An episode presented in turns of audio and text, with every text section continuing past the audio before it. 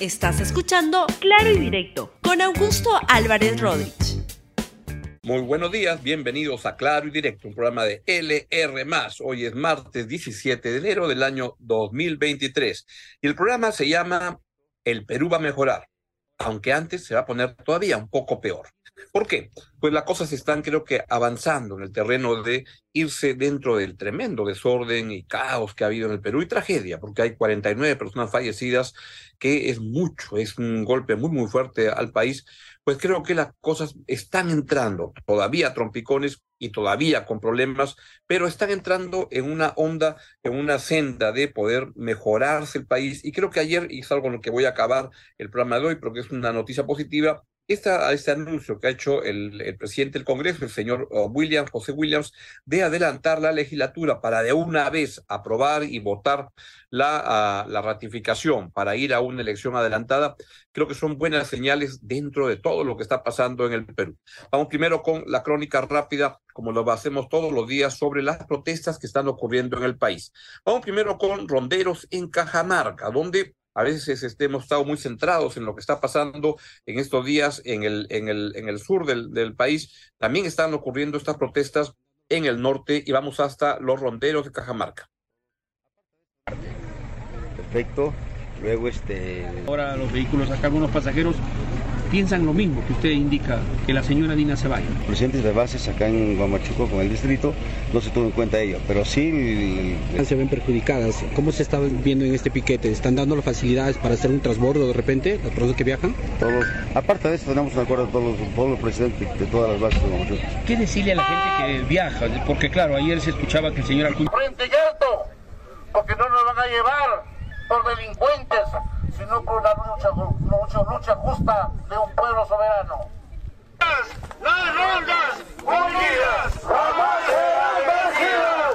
Las rondas unidas jamás serán vencidas. El distrito de Machuco ha convocado con carácter de urgencia para una reunión extraordinaria a las 4 de la tarde para ultimar ayer.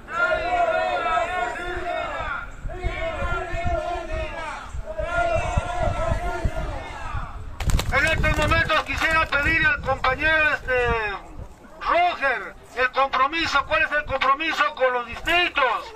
Entonces aquí hay una... Bien, eso ha ocurrido en el norte. Vamos ahora al sur y vamos a ver lo que ha ocurrido en Arequipa el día de ayer. Adelante, por favor.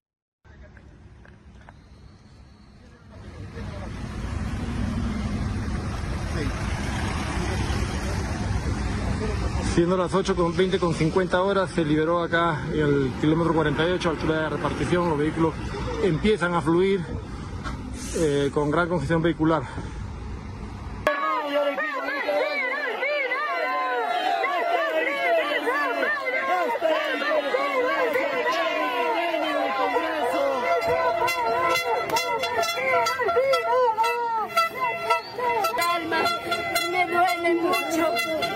Están yendo por un, por un país mejor a luchar allá, ya que acá aquí no nos escuchan, de justicia.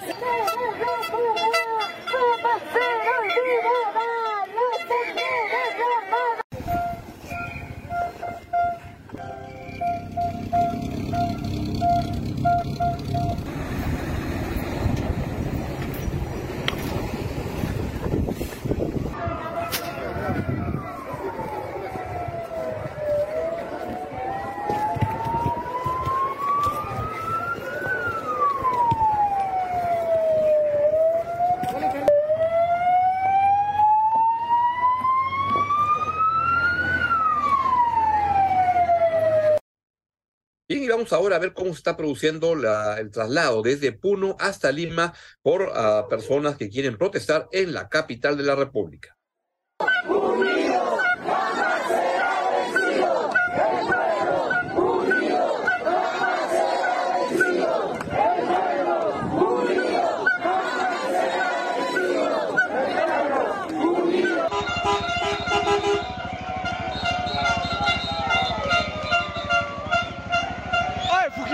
vez.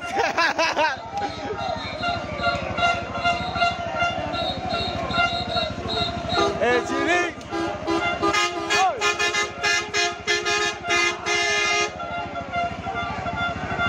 Los 31 barrios, conjuntamente las 7 comunidades, hoy organizados, ya listos para ir a Lima. Se están ya listos y prestos.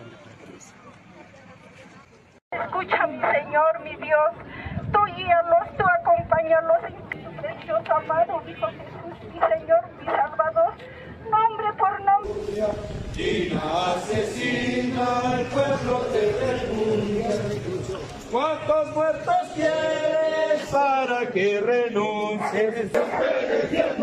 Perú,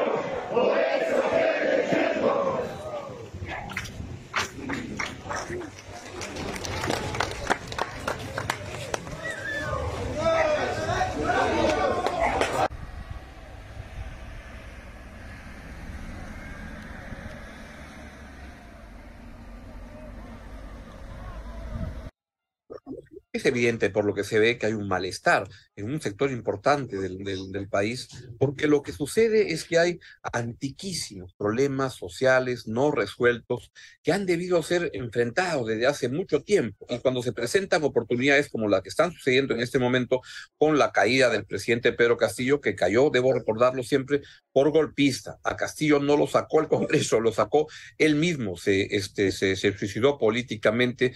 Y es una historia, la verdad, que es una tremenda frustración y decepción, pero lo que hay es un malestar por esa ilusión que se perdió.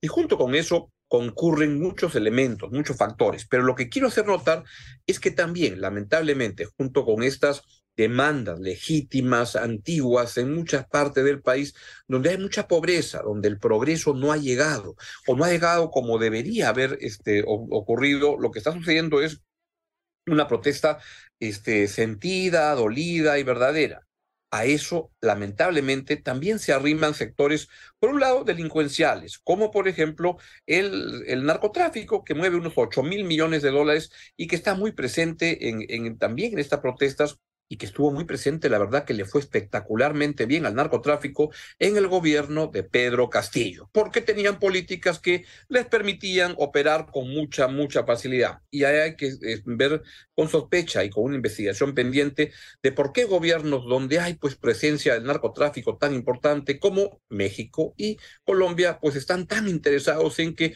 Petro este, y, y AMLO en que interesados en que no cayera el señor Pedro Castillo.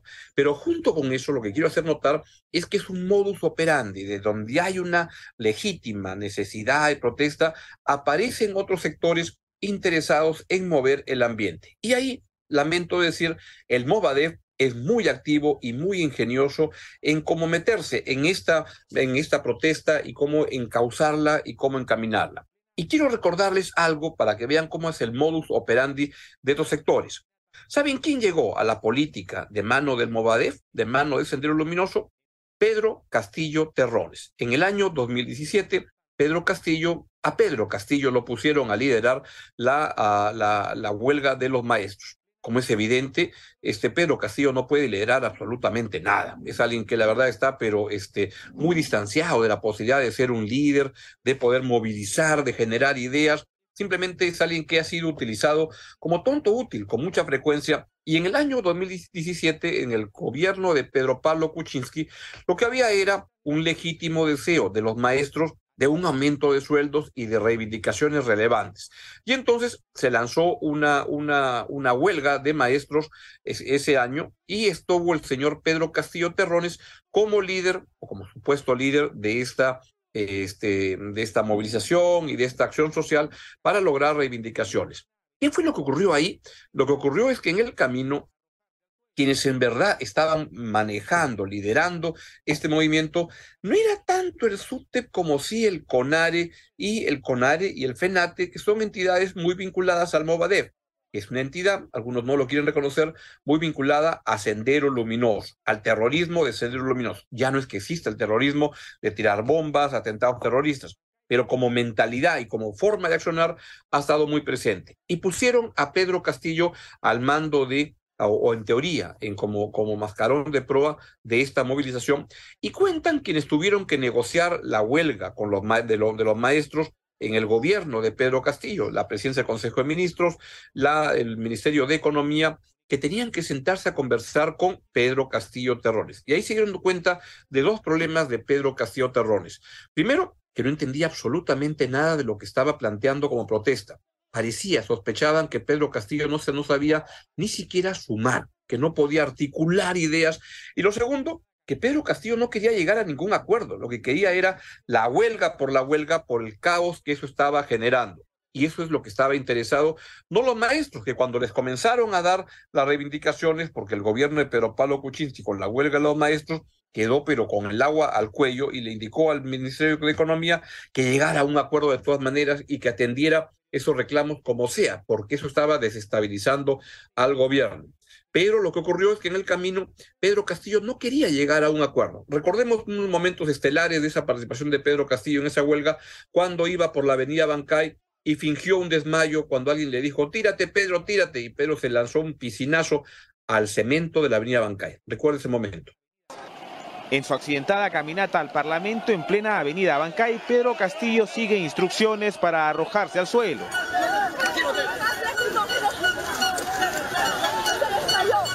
Claramente se escucha cómo este hombre de casaca roja le dice que se tire. De inmediato Pedro Castillo cae ante la atención de los periodistas de los distintos medios de comunicación. Al levantarse y fingir que cayó afectado por las bombas lacrimógenas, Pedro Castillo reiteró que continuará la huelga. La Iglesia Católica vamos a entrar a un paro, a un paro indefinido. Ingresó. Y el ingreso de Pedro Castillo, luego cuando fue presidente de la República, a la, presidencia estuvo muy cercano a muchos sectores vinculados al terrorismo en el Perú, al Movadef, e, insisto, ya no es que haya terrorismo como acciones de atentados terroristas, etcétera, pero lo que sí hay es un pensamiento y una manera de actuar en la política, y Pedro Castillo, vaya que le dio espacio y, y puestos públicos importantes, por ejemplo, al ministro de Trabajo, que era un tirabombas, que tiraba bombas para este, atentados terroristas, y lo puso de ministro de Trabajo para que reconozca a los sindicatos vinculados al Movadef y así llenó el gobierno en la prefectura, llenó el gobierno en muchos puestos importantes con gente vinculada al Movadef. Alguien muy importante que hoy lo veo pontificando sobre temas de inteligencia es el general Wilson Barrantes es un general que estuvo al mando de la DINI hasta el final, ¿no? Ahí, lo ven, estuvo al mando de la Dirección de Inteligencia del país, pero vamos, el general Wilson Barrantes puede pontificar lo que quiera, es un general del Movadef. Y vean, quieren pruebas. Ahí está el señor Wilson Barrantes con el señor Antonio Crespo, que era el abogado de Abimael Guzmán. Y estaba ahí el señor uh, Barrantes haciendo campaña para la liberación y para que pueda Abimael Guzmán recibir unas mejores este, condiciones. Y ahí lo ven en otra fotografía y podemos tener este, lo, lo, que declaraba en ese momento el general Wilson Barrantes, que hoy en día este, acaba de dejar de ser este, el jefe de la DINI cuando cayó el gobierno de Pedro Castillo. Estuvo incluso unos días más durante el gobierno de, Dina Boluarte, pero es un general del Movadef, del terrorismo. Escucha al señor. Hay muchos que piensan que la reconciliación es, en este caso, el gobierno contra el partido mayoritario o el gobierno contra sus opositores. Entonces, eso verdaderamente no es así y definamos claramente. En más de una oportunidad nosotros hemos planteado como definición, que no es nuestra, es harto conocida, reconciliar es reconstruir el tejido social roto por la guerra interna en este país. Como en cualquier otro país, eso es. ¿Y cómo se reconstruye? Para nuestro punto de vista es a través de qué? Amnistías generales, indultos y reparaciones todo eso configura una situación. Y eso desde nuestra perspectiva pone, digamos, la lápida a todos los carroñeros que trafican con los derechos humanos. Amnistía general, indulto y una reparación. ¿Para quién? Para Abimael Guzmán. Para Abimael Guzmán. Y este era el hombre que estaba al mando de la inteligencia. Y vean cómo también era este candidato con Vladimir Cerrón, pero era un hombre de sendero luminoso, del Movadef. Hoy día veo que es la pinta de este demócrata. Y no, lo que hay en el Perú no abundan muchos, lamentablemente, en la izquierda peruana no abundan muchos demócratas, son antifujimoristas, lo cual está bien, es una decisión legítima. Pero demócratas no son muchos, son principalmente antifujimoristas antes que pro democracia. Y entonces acá sí hay un general que ni siquiera es fujimorista, no fujimorista, es alguien vinculado al a y debo decir que además en esa huelga de los maestros, el señor Pedro Castillo Terrones estaba muy aliado con quién?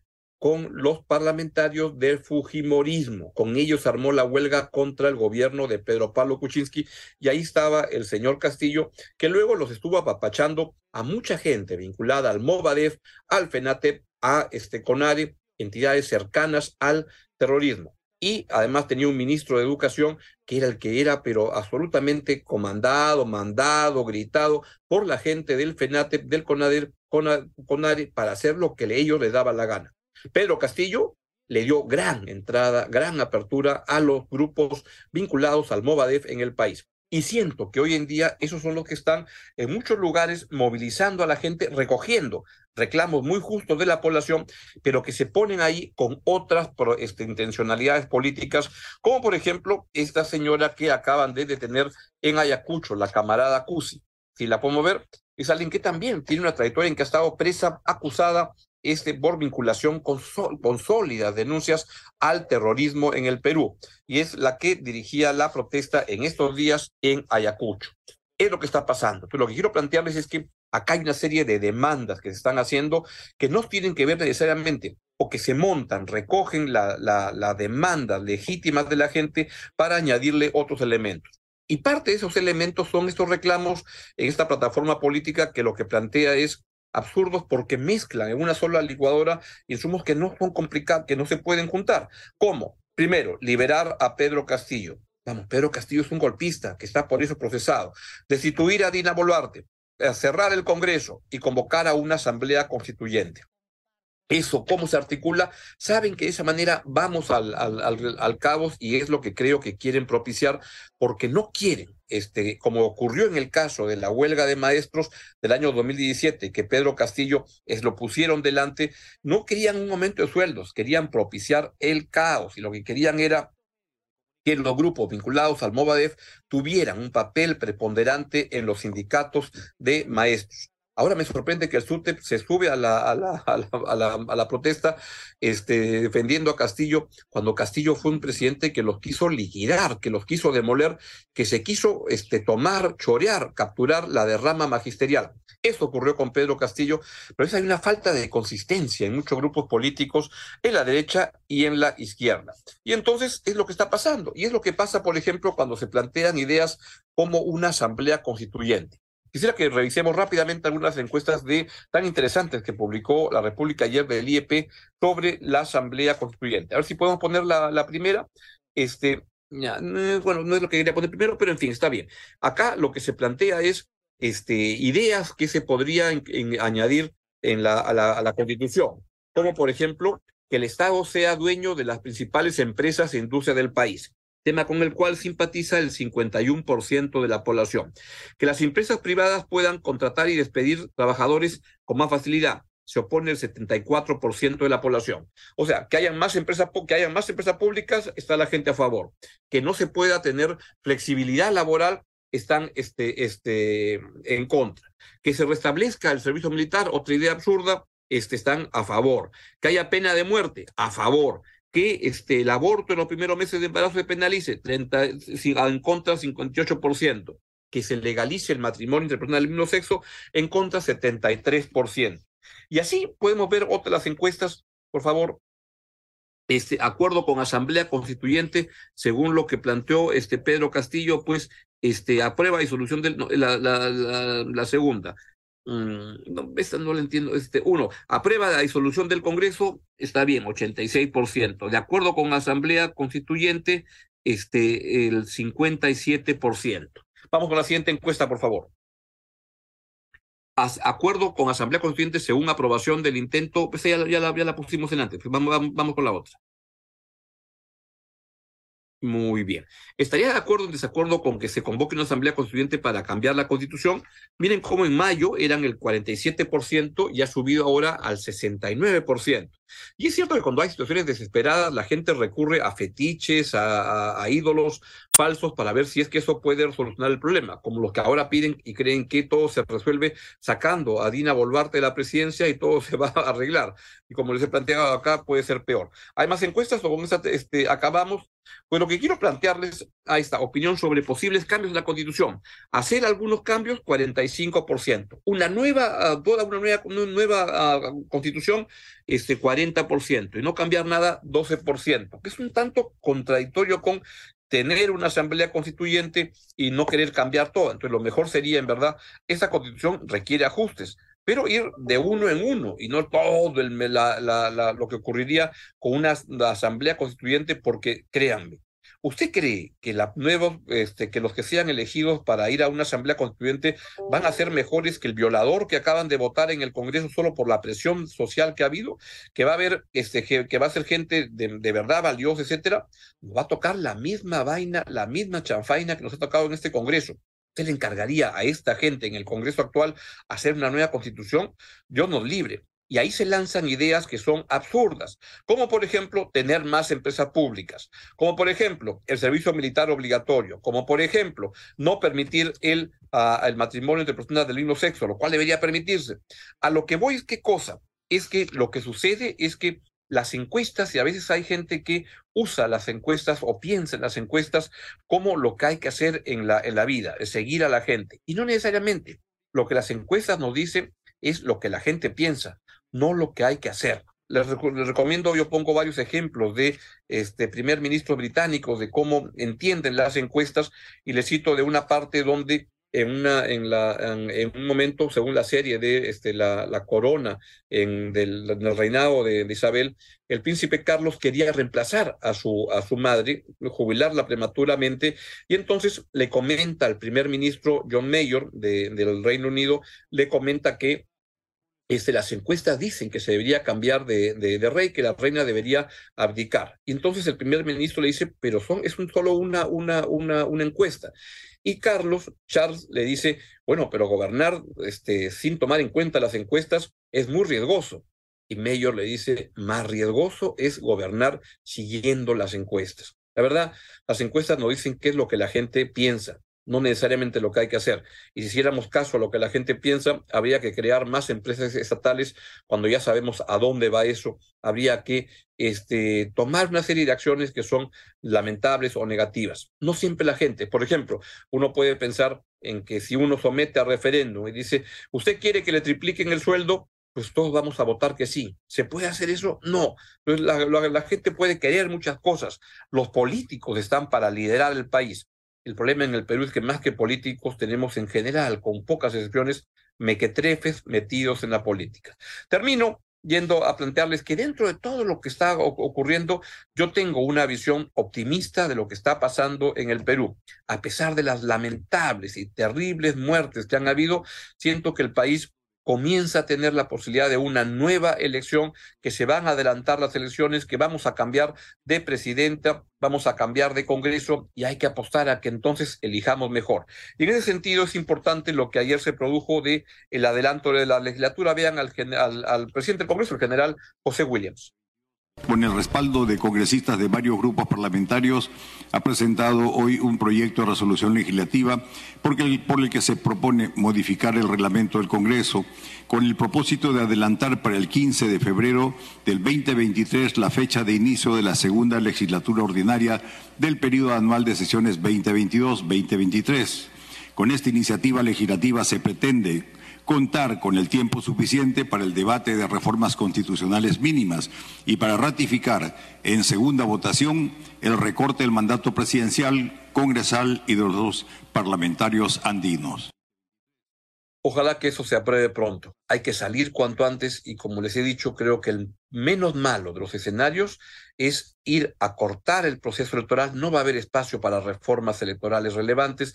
La presión social es muy fuerte y lo que creo es que hay que buscar adelantar la elección, incluso para este año y acabar, llegar a Navidad con un nuevo presidente o presidente de la República y un nuevo Congreso. Y que lo mejor es que eso sea con la, el actual gobierno, con la señora Dina Boluarte hasta el final, que su salida sería, la verdad, peor. No es que sea la persona ideal para el Perú, ni mucho menos, pero es lo que tocó de acuerdo al mandato constitucional y lo mejor sería acabar con Dina Boluarte este proceso, convocar y terminar las elecciones y ojalá que tengamos suerte y tengamos la suerte de una idea revolucionaria en el Perú, de tener un gobierno, ya no digo maravilloso, un gobierno normalito, tranquilo, normal, por cinco años en el Perú. Sería una idea revolucionaria que nos haría mucho, mucho bien. Y por mi parte, nos vemos mañana aquí en Claro y Directo en LR. Que tenga un buen día. Gracias por escuchar Claro y Directo con Augusto Álvarez Rodríguez. Suscríbete para que disfrutes más contenidos.